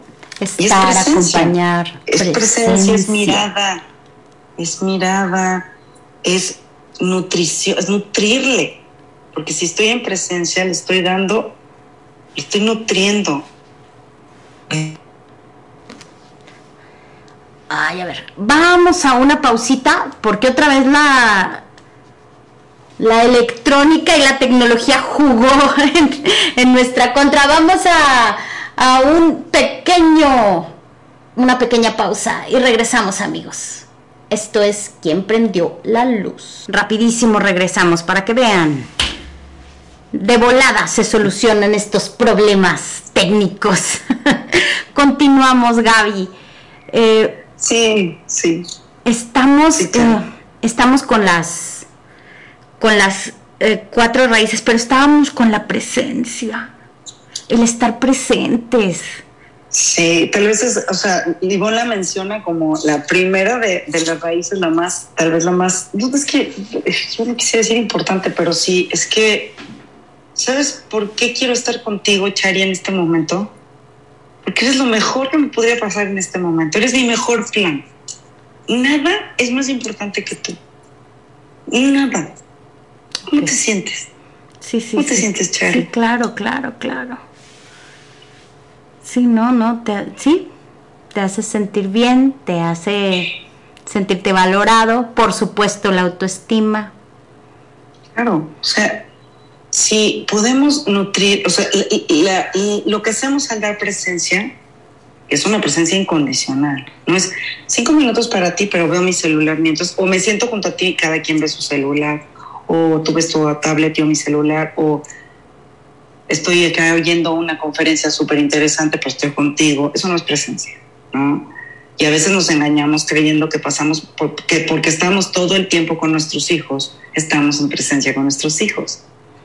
No, estamos ahí con dos hijos, pero no en presencia. En presencia es interesarme por lo que me está diciendo, que él o ella sean los líderes en ese momento, del juego, de la plática, de lo que quieran comentar. No yo corregirme, dirigirme, juzgar, escuchar, no sé, la mirada, lo que, lo que sea que esté sucediendo, que ellos sientan que ellos lo pueden liderearlo, lo manejan. Ok, sí. Y, estar atentos a eso y ver, de verdad es que nos lo perdemos todo, ¿eh? o sea, nos lo perdemos, pero no es para que nos sintamos culpables nuevamente, mamás. No se vale que el Día de las Madres me esté. no se supone que es el día donde todos me festejan. Sí, claro, aplaudámonos todo lo que hemos hecho porque es lo que sabíamos hacer, pero miremos al futuro, bueno, el presente, el hoy, el ahora. ¿Cómo puedo hacerlo un poco distinto? Y, la invitación es por ahí. Y sé que es muy difícil, Chari, la presencia, porque es, es muy difícil dar lo que no se tuvo, porque, porque duele, duele, duele. Por eso no podemos estar presentes, porque, porque es lo mismo, o sea, implica dolor, implica a veces tocar con nuestras heridas, nuestra niña, nuestro niño herido, que es real, existe, a mí me cuesta, no sé a ti, pero a mí me cuesta trabajo a veces sentarme a jugar, o sea, jugar en Ay, el no, juego. sí, para mí eso es un, un suplicio. Sí está, no, no, muy difícil. Pues sí, Muy para difícil. muchos papás. Yo me di cuenta, por ejemplo, que de verdad las escondidillas era un juego que me generaba muchísima angustia. Pero cuando lo hice con conciencia, ¿eh? porque lo que sí hay que hacer es entrarle. Es como cuando te vas a subir a un juego mecánico que nunca te has subido y dices, qué miedo. Me da miedo, por favor, pero lo voy a hacer, ¿no? Hoy vengo envalentonada. hoy sí quiero. Hoy sí voy a jugar. ¿A qué vamos a jugar? No pones todo el juego, ponen ellos. No, pues hoy a las escondidas. Hoy. Yo nada más empezaba a sentir, de verdad, una angustia, porque sí, me queda claro que yo tocaba con, con la misma angustia, o sea, con una angustia de mi infancia, de mi dolor, de mi pasado, donde pues me tenía que esconder para no ser alcanzada por los golpes de mi mamá. Ok. Entonces, dar cuenta de eso fue como, uff, ¿no? Pero ya a la hora de nombrármelo y de darme cuenta, dije, no, eh, no es el juego en sí, es la relación que yo tengo con el juego, porque al final no me es placentero. Me genera mucha angustia. Muchos de ellos, los de mesa, por ejemplo, me encantan. Siento, me siento como más cómoda. O otra cosa que también, cuando yo era pequeña, no solía ser la, la, que, la que invitaban a, a jugar en los juegos de habilidad motriz, ¿no? Ok. Precisa, más bien era la que me ponían a un lado y la que decían, no, pues esta no, ni los quemados, ni, la- ni pues, este, kickbox. No sé, la traes. Creo, bueno. Todos estos juegos que significaban de correr, de... Encantados, de no sé cómo le digan allá. Pelota, o sea, todo lo que fuera de... Yo no era muy rápida. No era ni muy rápida ni muy hábil. Entonces, nunca me escogían las niñas ni los niños para esos juegos. Entonces, todo lo que son juegos motrices, donde hay que ser muy, de mucha destreza, híjole, sí, no, me cuestan trabajo, Chari. Me cuestan trabajo porque, porque sí, o sea, me tengo que exponer. Entonces, a veces atropello a los niños, ¿no? O no, atropello, como no me da cuenta, nada más por no perder. Por no ser esa que, que se quedara hasta el final, que siempre se quedó hasta el final, por no tocar ese dolor. Hasta que me di cuenta. Y es, es, es, es ahí, o sea, sí hay dolor, pero hay que hacerlo. Si hacemos y, y damos presencia, vamos a descubrir eso y vernos con curiosidad y ser bien compasivos. O sea, papá chama. Sí, oye, compasivos porque pues es la misma vaina, igual que, que podemos, em, ay, no quisiera decir perdonar, pero, pero así como que ya dejar pasar eh, lo que pudieron o haber hecho o no haber hecho con nosotros, pues también ser más compasivos con nosotros mismos, ¿no? Porque tenemos nuestro nuestro morralito cargando y entonces pues sí quisiera hacer esto, pero la realidad es que puedo hacer esto otro porque traigo mi morral cargando. O sea, y entonces es, es, está muy cañón que tú quieras ser la mamá consciente, la mamá perfecta y entregarlo todo cuando tú no, todavía no te acabas de definir, de formar. O sea, ¿cómo le pides peras al olmo? Sí, No, o sea, ser acuerdo. Y te voy a compasivos. decir una cosa, Chari, acabas de decir algo que es bien importante recalcar y decir. No se trata de ser perfectos, por Dios. O sea, este no es un modelo de perfección. El ser consciente no es ser perfecto. Es un modelo de conexión. Primero de conexión con nosotros y después de conexión con nuestros hijos. De poder conectar con mi sentir y de poder conectar con su sentir y su necesidad. Es un modelo que antepone la conexión a la corrección. Entonces, si yo estoy viendo que ser consciente es una chamba que de, de exigencia, ahora, ahora mi nueva exigencia es ser consciente, no, no, No, no, porque no. Es, o sea, es irnos otra vez a un paradigma extremo. Sí, claro, es échale más al carro. Consciente, porque no sé, no, no, no, no, no, no, no, no, no. Qué bueno que tocamos la parte compasiva, qué bueno que, no. Alejémonos de esa creencia y pensemos más bien en una forma de verdad de conectar y de, de regresar a esas personas, a esos seres que sí somos a, abrirnos, a romper con paradigmas y creencias que no nos sirven y que nos limitan, que no nos funcionan, que sentimos mucho, o sea, que, que sentimos culpa, que sabemos que estamos lastimando y no queremos, que de verdad que nos enojamos y no queremos estar enojados todo el día. Estamos frustrados y no queremos estar frustrados todo el día. Eso es, o sea, es buscar una alternativa compasiva, pero bueno, se llama consciente porque tengo que dar cuenta de ello. Y la única persona en este mundo que sabe dar cuenta de sí es la persona. O sea, nadie puede nombrarme a mí, ni quién soy, ni nadie, ni cómo me siento, ni qué está pasando dentro de mí. Solo yo sé. Es voltearse a ver. Pues no lo veamos nunca, nunca, nunca, nunca como otro modelo o sea, no es un modelo. Yo creo y estoy convencida de que la crianza consciente es volver al origen de lo que somos. O sea, desde ahí partir. O sea, porque si te das cuenta de lo que hemos hablado es de, creencias, hemos, de, de, todo esto que nos han hecho creer y de que nos ha alejado de ser nosotros. Entonces, si deconstruyes todas estas cosas, creencias y todo el bagaje que traes y vuelves, es el origen eres el origen, entonces es volver a ser quienes somos. Por eso cuando sentimos esa urgencia, cuando el niño llora, que tú me decías, estaba en la cuna, y yo, bueno, o sea, o cuando tú estabas en la cuna y tu mamá lloraba y se desgarraba las telas por querer tirar. Esa es la esencia, ese es el ser, eso es. Pero el miedo nos, nos, nos, nos, nos frena, el, el, deber ser nos frena, el así nos hace nos frena y le vas a hacer daño nos frena. Son creencias limitantes. Eso es lo que hay que empezar a, agarrar, a captar.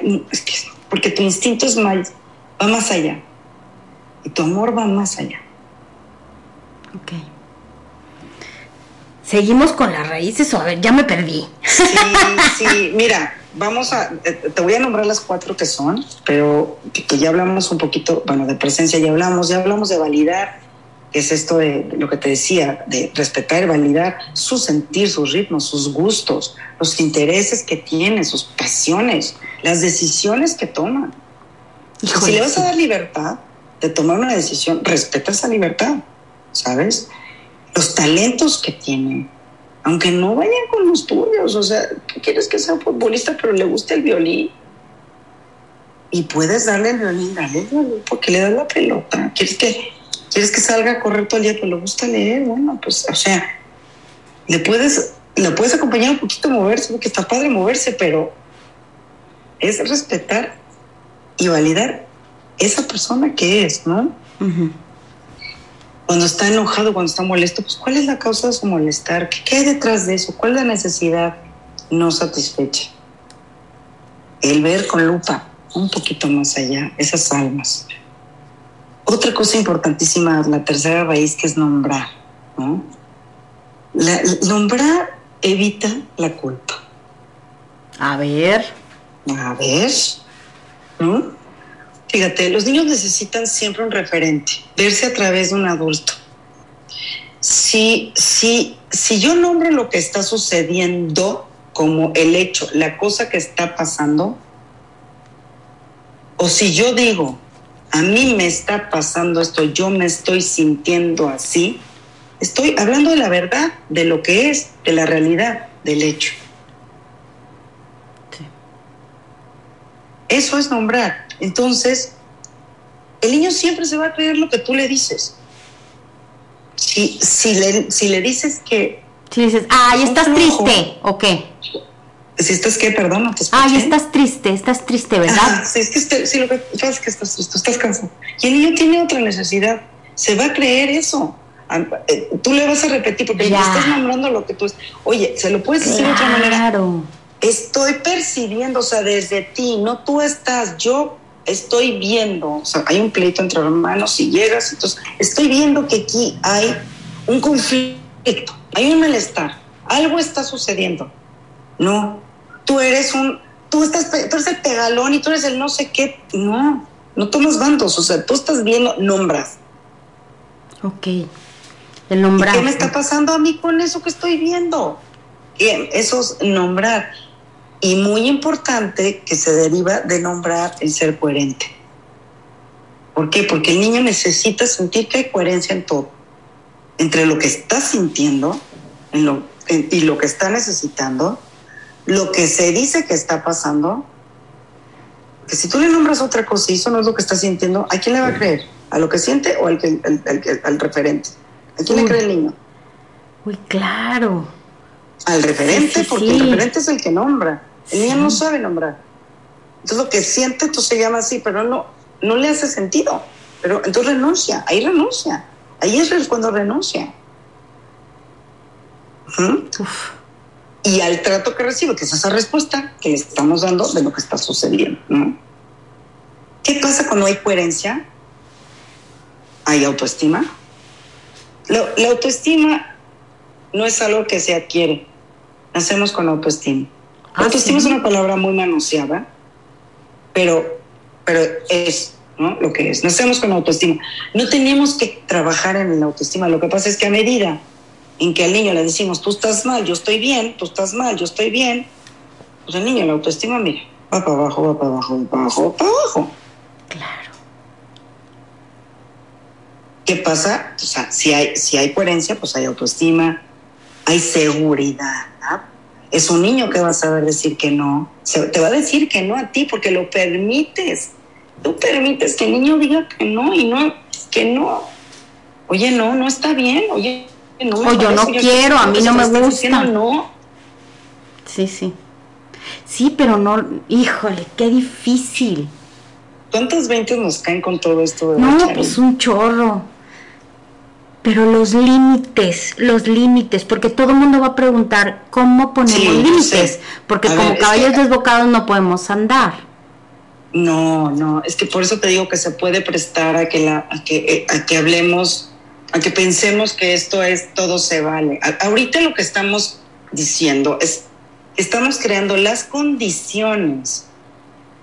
Es como si estuviéramos armando, digamos, una ollita de barro Estamos armando, le damos, estamos dando una forma que contiene un, principio desde mucho respeto, donde, donde el niño, la niña, el adolescente va a poder fluir, va a sentirse seguro, va a sentirse aprobado, no va a estar buscando ni necesitando lo que ya está recibiendo, porque ningún niño va a fingir que necesita algo que no necesita. ¿Ok? Entonces, los límites. Hay una parte, los límites que hablan de seguridad, pues sí, esos, esos son, no son negociables. O sea, al principio, en principio no deben de serlo, ¿no? Sí, de seguridad de, hasta de la vida propia de, de, la otra persona. y... Pues son, o sea, son los límites que sí son imperantes. Pero nada más podemos ser flexibles, o sea, a medida que nos aferremos más a reglas y normas, aquí se duerme, o sea, tendemos a creer que el límite es poner una regla. Aquí en esta casa se duermen los niños a las 7 de la noche, sí o sí. Y a veces estamos en la reunión con la familia, increíble, 6.40. Sobre todo cuando son chiquitos, porque somos como muy estrictos, porque si no, no van a dormir sus horas, nos volvemos locos, ¿no? Sí. También cuando son grandes, pero, pero, o sea, órale, ya, ah, ah, ah, atropellamos toda la situación, todo el evento, todo, todo, todo, lo mágico que se estaba dando, porque había que irse a dormir a las 7, en punto mis hijos se duermen a las 7, porque yo es cuando descanso. Y además justificamos, justificamos. claro. Sí. ¿Y qué pasa? O sea, empiezan a crecer y sabes que todas esas reglas no te funcionan, pero sigues aferrado, sigues. Entonces, no confundamos reglas con límites. Límites sí, y, y las palabras, el límite como tal se puede, se anuncia, se habla y, se, y se, dice, no es, no es que se justifique, pero sí es que te estoy cuidando. Oye, quiero, no, te estoy cuidando. Esto no, no puedo permitir esto porque te estoy cuidando. Pues siempre es ver desde dónde lo estoy haciendo. ¿Es porque lo mando yo? Es por mi comodidad. Realmente, ajá, ajá, por mi comodidad, exactamente, o por su bienestar. Eso es lo que es, la marca la diferencia. Yo te podría decir que es lo básico, para mí es lo básico. No hay... Y luego las consecuencias. Las consecuencias son castigos, Chari. O sea, póngales el nombre que le pongas. Ajá, sí, exacto. Consecuencia es castigo. Pues al final, ¿cuál consecuencia? Menos las naturales, porque las hay, ¿no? Sí, las, las, consecuencias, naturales, sí, claro. Sí. No, oye, si el niño se está trepando al banco, claro, si es un banco de 5 metros, pues no, oye, así lo bajas. No, bájate. Así lo bajas. Porque no sé, pues sí, porque está en peligro su seguridad. Pero si es un banco de, a lo mejor que tú estás viendo y dices, a lo mejor se cae, le puedes decir, oye, cuidado porque te puedes caer, ¿no? Te puedes caer porque es, estoy viendo y le nombras. Y estoy viendo que las patas no están estables, lo estás viendo. Pero a veces, o sea, alguien me va a subir porque es que si no lo va a hacer enfrente de ti, lo va a hacer detrás de ti. Anyways, lo va a hacer, ¿no? Eso es una consecuencia natural que se caiga. Va a ser una consecuencia natural. Puedo decir, oye, no, pero que se lastima. Pues sí, sí, un raspón. Probablemente va a ser un raspón. No se va no vas a permitir que se rompa la cabeza. Hay que meterle criterio, ¿no? Aquí no estamos recomendando que dejen que sus niños se caigan, por favor, por favor. Pero sí permitir, permitir que a veces viva la experiencia, porque si no, ¿cómo la, o sea, la curiosidad es mayor. La curiosidad es mayor.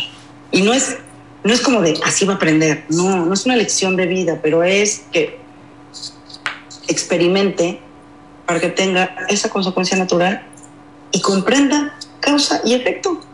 O sea, hice esto, pasó esto, y lo puedes elaborar, lo puedes elaborar después, lo puedes comentar, lo puedes nombrar, acercarte, contenerlo, claro, no ese, te dije que te ibas a caer, te.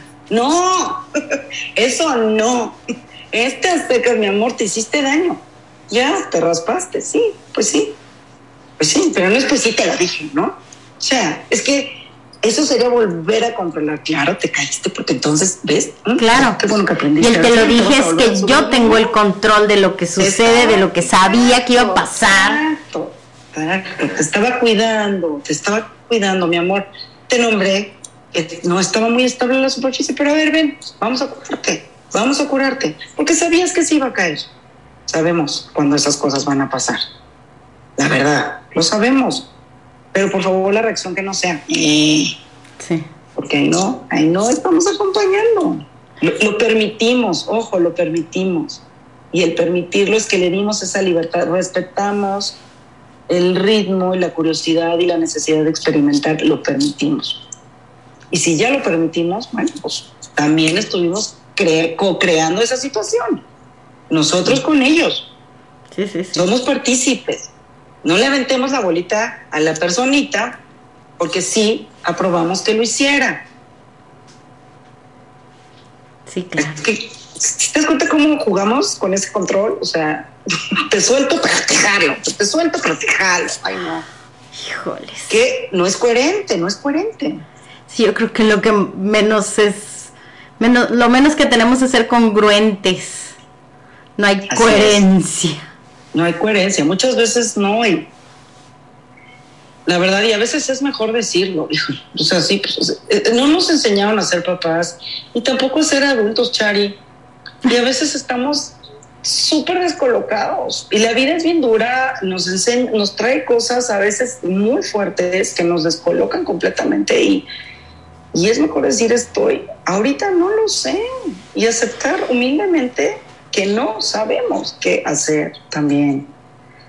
¿no? O sea, no sentarnos a llorar junto a nuestros hijos porque ahí les estamos mandando una señal, no les estamos dando la seguridad que necesitan, pero, pero, pero con la misma responsabilidad de aceptar, o sea, de vivir una situación que nos está sobrepasando y decir, en este momento no sé, está muy complicado para mí, pero estoy segura que voy a encontrar el camino y la forma.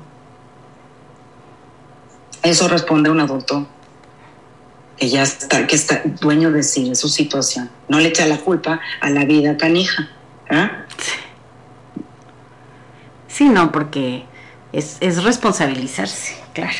Así es, así es. Y la otra raíz de Ivonne, que es la, una de las raíces más bellas, que es la de intimidad emocional.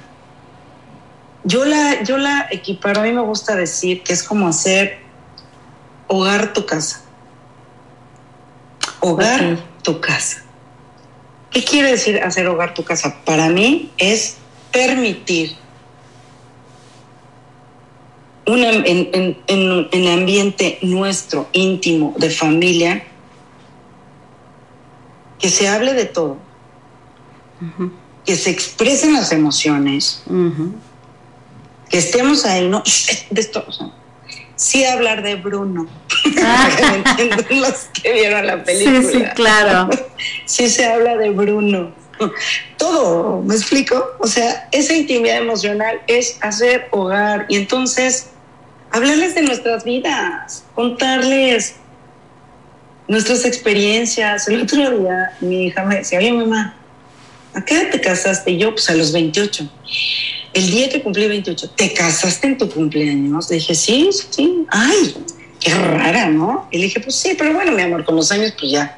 Además dejé de festejar y todo eso. ¿Cómo? Le dije, sí, pues sí, bueno, la primera vez que me casé, me casé a los 28. Ah, yo no te estaba preguntando tu primer matrimonio, yo ya me había explayado, pero lo que voy es que no hay secretos de familia. Sí, los secretos como hacen daño, ¿no? Exacto, yo me casé, ellos saben que tuve un primer matrimonio, ¿no? Y un segundo matrimonio que su papá, y, o sea, no hay secretitos, porque siempre se intuyen, ¿no? siempre se intuye que hay algo por ahí, lo no dicho es del tamaño del cuarto. Sí. Y eso te aplasta. Pues nombrarlo y decirlo y casual, platicar de todo, de verdad, o sea, de todo, todo. Los temas que a veces se consideran tabús, pues hay que entrarle, porque aparte estos chavos ya están súper informados por todos lados, por Dios, lo ven en todas las redes sociales y no los podemos tener en una burbuja. Sí, ¿no? Además, digo, siempre, no sé, como que lo que conoces, la primera, el primer approach que haces a cierto tema, eso es como que, como, dicen, que se queda en el cerebro y a partir de ahí empiezas a comparar la nueva información. Entonces es mejor ser los primeros. Claro, es, es, el, del principio que partes y si estás mal informado o, tu, o, o tu fuente es de alguna creencia, de lo que el amiguito escuchó, lo que sea. Mira, te voy a dar un ejemplo. De niña, a mí me decía una amiga cuando teníamos 13 años, no te puedes meter a la alberca porque te embarazas. Claro. Me decía, de verdad, pues yo creo que estuve dos o tres años sin meterme a la alberca, porque pues claro que yo no tenía intimidad en mi casa para decirle a mi mamá si eso pasaba, ¿no? y de aquella pues no había internet, no era tan fácil, no era tan fácil tener la información y de eso no se hablaba y pues cada quien se enteraba como se enteraba. Así estuve tres años sin meterme en alberca no. porque ella decía, ¿ves esa señora? Esa señora se metió en la alberca y se embarazó. Es la prima de no sé quién. O sea, me creó toda la historia. No, no, no, no, bueno. Ay, bueno, sí, me carcajeó hoy, pero a ver, a los 13 se lo creí, se lo compré. Sí, claro. ¿Y quién es tu referente a los 13 años? Pues tus amigas si tú vienes generando una intimidad emocional desde edades tempranas, pues... Van a venir y te van a preguntar. Llegan y platican, oye, ¿cómo ves que mi amiga me dijo esto? ¿Qué, O sea, y entonces, qué bonita oportunidad, no para burlarte de la amiga, porque no, no sino para hablar del tema. no, pues mira, aquí está esto, vemos, te enseño este video, te comento, ¿no? ¿O qué sabes tú? Y de todo se va a hablar. La verdad es que, y eso es evidentemente generar conexión, conexión, conexión. Acordémonos, conexión antes que corrección. Primero hay que ver qué hay detrás. Y luego si acaso corregimos o orientamos. Ya no es la jerarquía de arriba para abajo, ya no es... Claro, porque el sistema es jerárquico como, como hemos vivido toda la vida. Exactamente. Ante no... es de relaciones, Chari. ¿Cómo me quiero yo relacionar con esos seres hermosos que de verdad son una bendición que yo decidí traer al mundo por lo que sea la causa, pero que ya están, ¿cómo me quiero yo relacionar?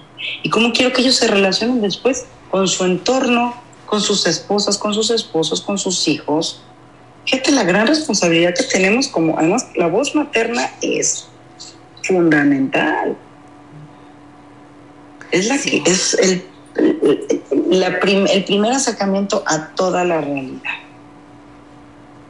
Por eso somos tan importantes este Día de las Madres. No, no solo el Día de las Madres, pero por eso nos festejan así. somos hermosas madres. Pero es que sí tenemos una gran responsabilidad. Híjole, es, privilegio, es responsabilidad, es bendición, es, un, es alegría, se sufre.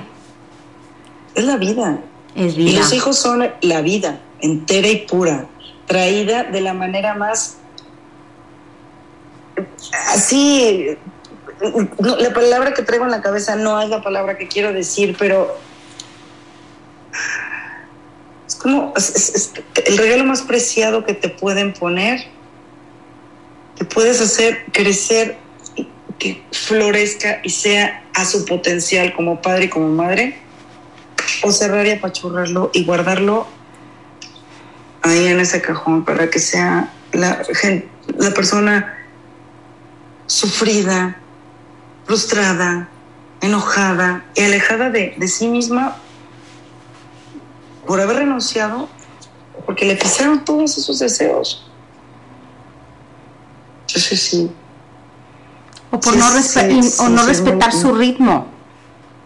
por no respetarlos, claro. Sí. Híjole, sí que se me hace. Hijo, está muy duro. Muy bien. Ah. Vamos amigos a un último corte y regresamos a, a cerrar el programa con Gaby Peset que hoy nos vino a prender la luz. No se vayan amigos, esto es ¿Quién prendió la luz? Regresamos, regresamos a ¿Quién prendió la luz? a la recta final del programa soy la mamá consciente que quiero ser o que mis, que mis hijos necesitan.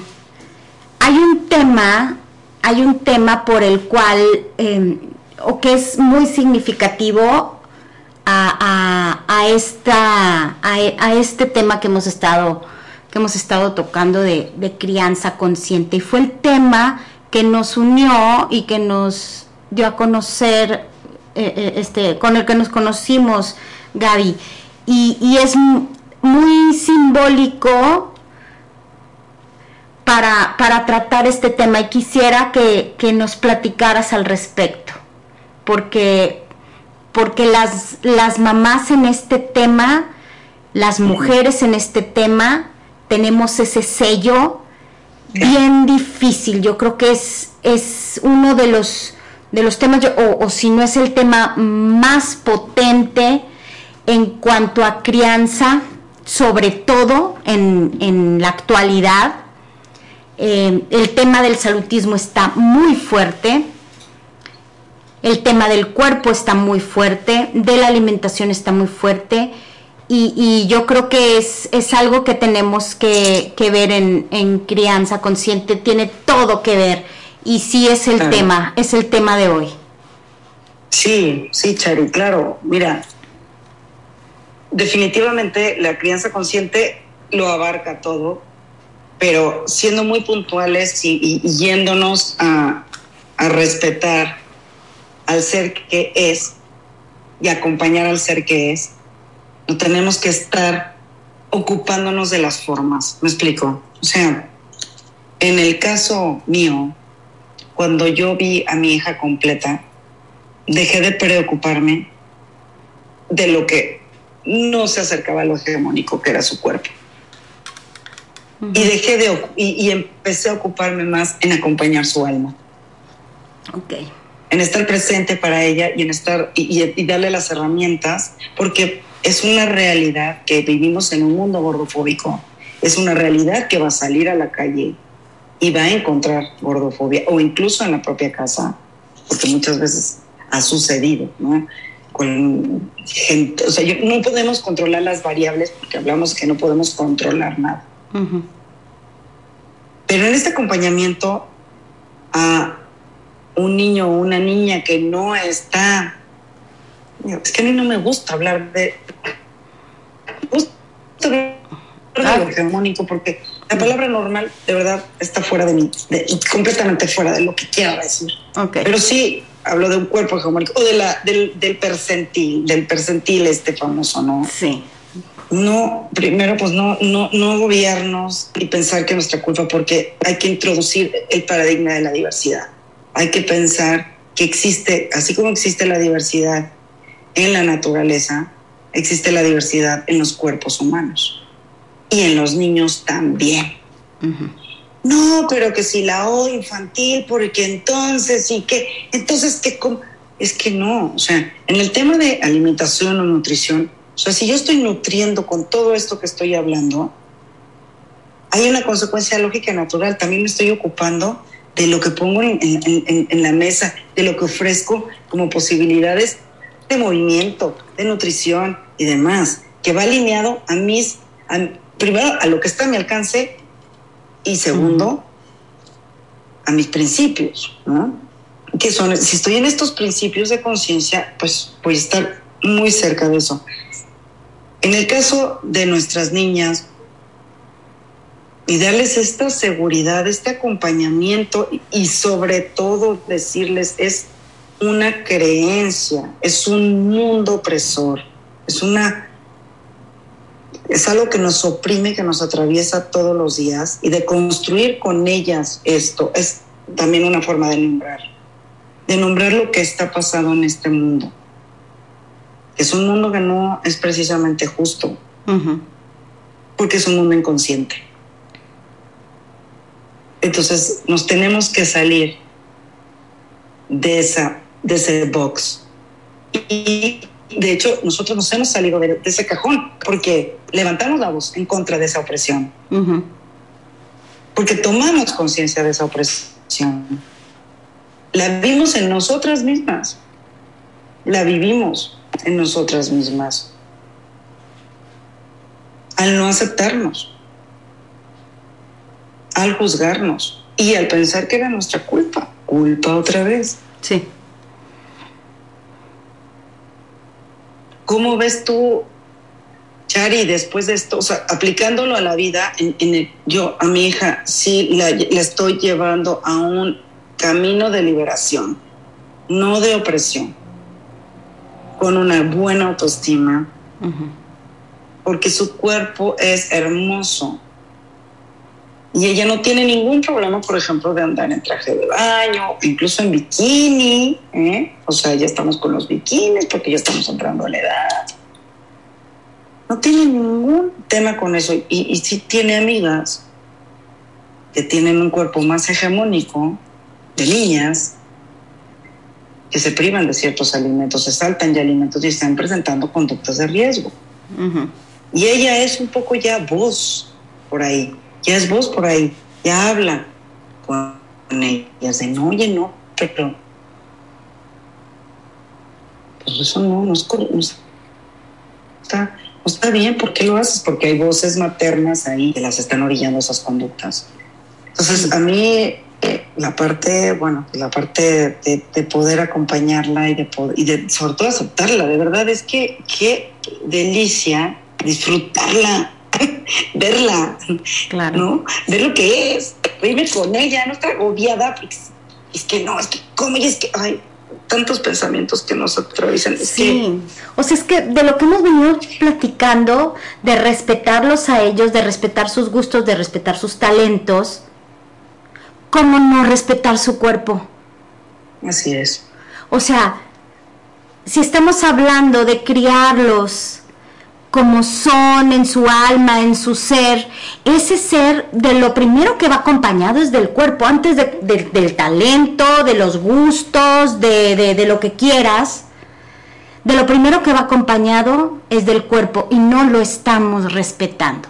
Y las mamás mm. somos las primeras en estar coartando eso y en estar diciéndole a, a, la niña, no comas esto, tienes que hacer dieta, tienes que hacer ejercicio, porque si no, o no perteneces, o no vas a gustar, o no vas a caber, o no vas a... ¿Sí me explicó? Claro, claro.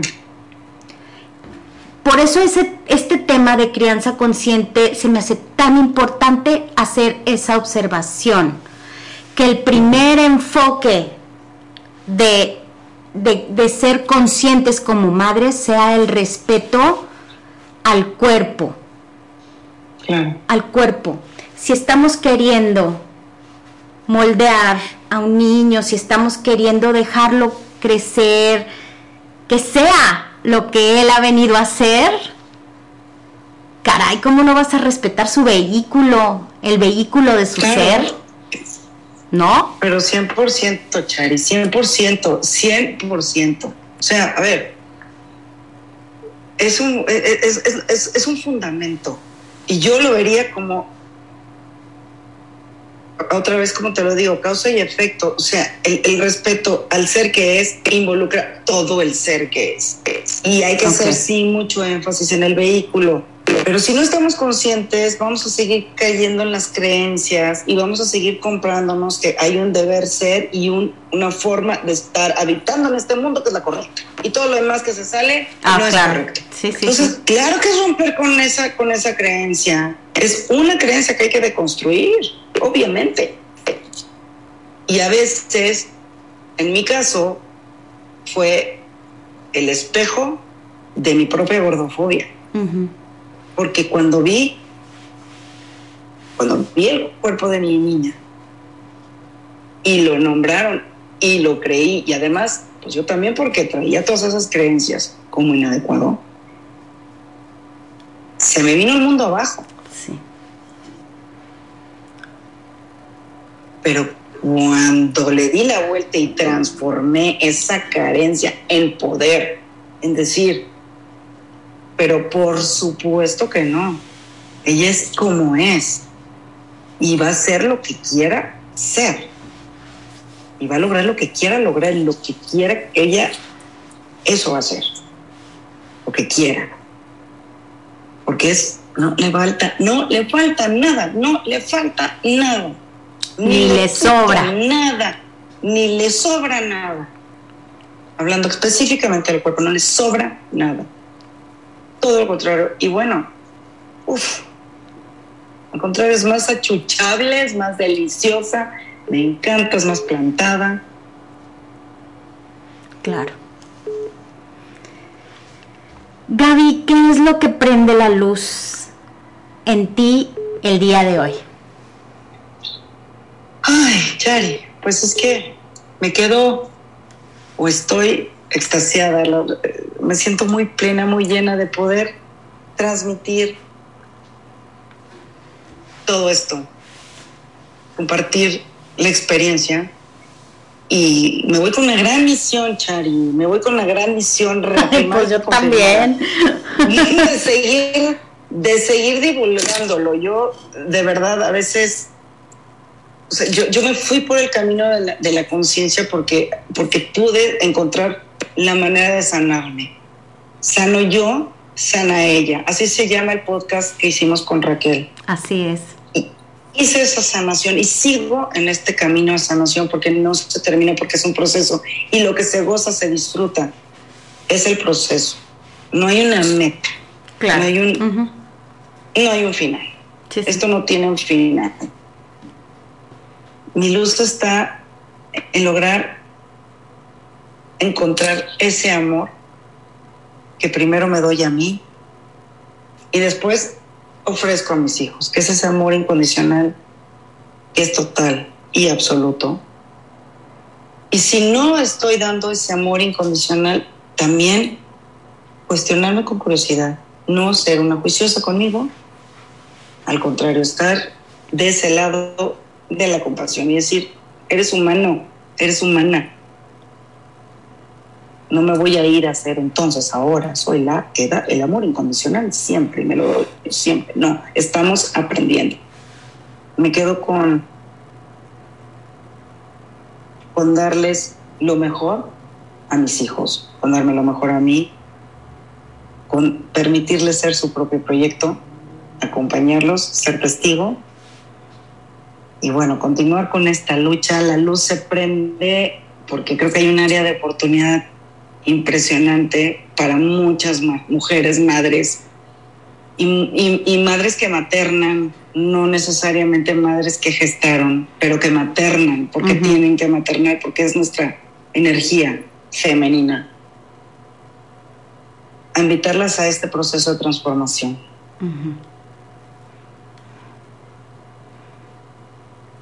De apertura y de crecimiento. Híjole, Gaby, qué padre. Y yo quiero, eh, por favor, quiero que nos des tus redes para que todas las, las mamás que nos están oyendo, y si se coló por ahí algún vato, pues también el vato. También. ¿Cuál es tu cuál es tu Instagram? Es ser perfectamente imperfecta, pero ¿cómo lo cómo lo buscan? Es, Instagram es ser guion bajo perfectamente imperfecta. Ahí me encuentran. Si tienen alguna duda me pueden escribir y les contesto con mucho gusto. Este, soy Gaby Peset.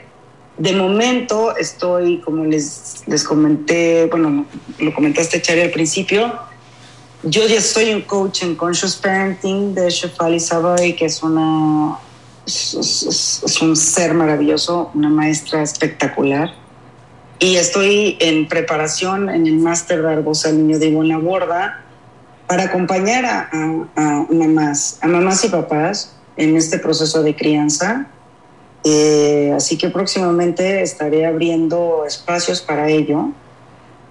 Y pues bueno, yo encantada de la vida de seguir dialogando sobre todo esto y ahondar en, temas pues incluso más específicos, ¿no, Chari? Te agradezco infinitamente el espacio.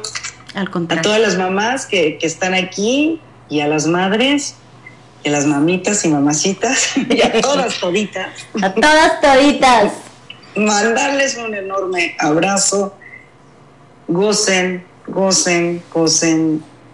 Y bueno, toda la la mejor vibra del universo y, ojalá de verdad haya, hayan resonado con, con algo de esto. Y de todos modos, no nos preocupemos porque evolucionando estamos todos.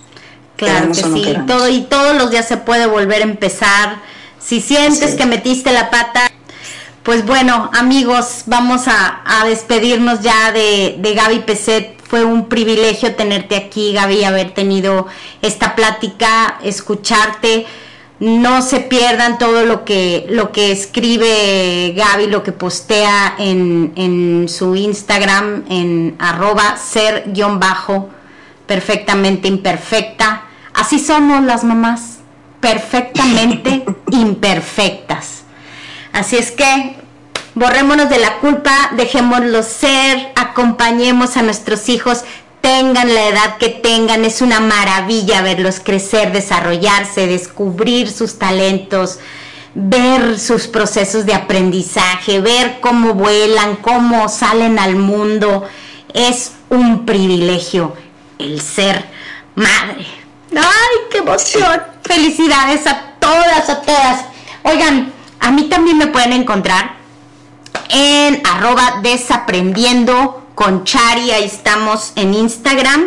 Y pues yo les digo que vayan a prender la luz y déjense prender la luz y los escucho, los, nos vemos el próximo martes, ya saben, por radioalterego.com, como siempre a las 12 pm del centro de México. Gaby Peset, muchísimas gracias por estar con nosotros.